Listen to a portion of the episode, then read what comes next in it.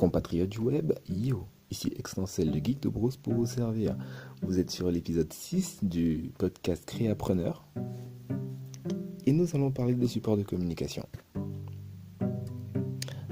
Ok, dans les épisodes précédents, nous avons vu la notion de service et produit, l'importance de la création d'un catalogue, et ces éléments faisaient déjà suite à la création d'une charte graphique qui allait gouverner vos créations.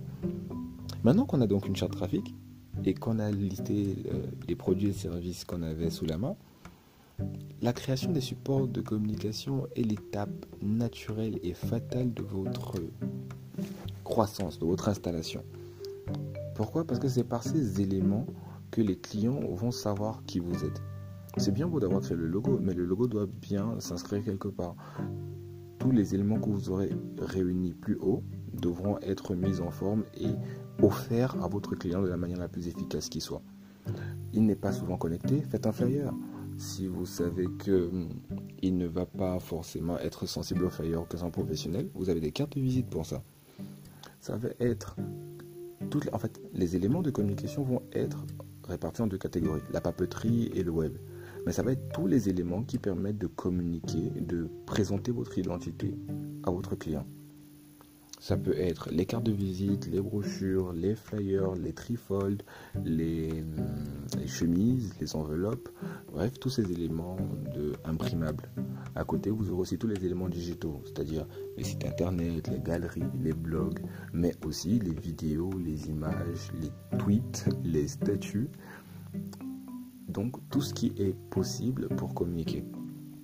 C'est pour ça que ça s'appelle support de communication.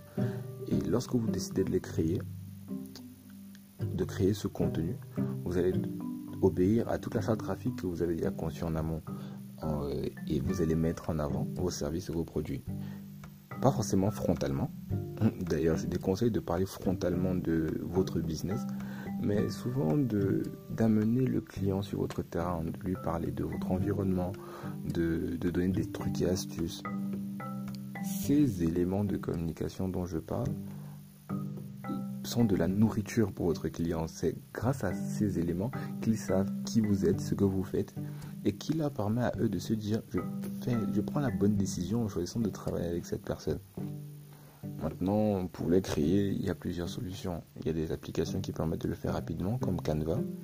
Il y a des sites de mock-up, des templates qui permettent de, de monter des, des supports de communication relativement rapidement mais il est important de le faire correctement, que tout soit fait de manière homogène, afin que lorsque quelqu'un tombe sur, votre, sur un élément de support de communication par hasard, qu'il sache systématiquement que c'est vous.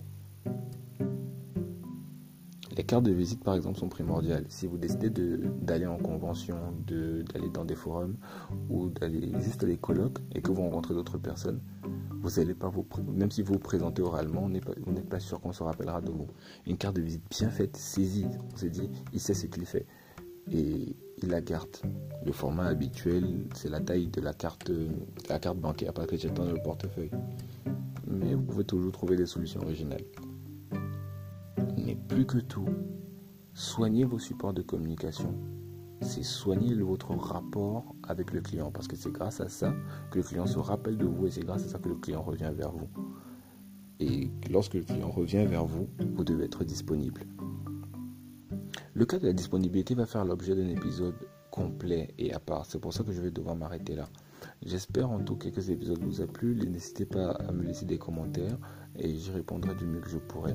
D'ici là, portez-vous bien. C'était le Geek de Bruce. Ciao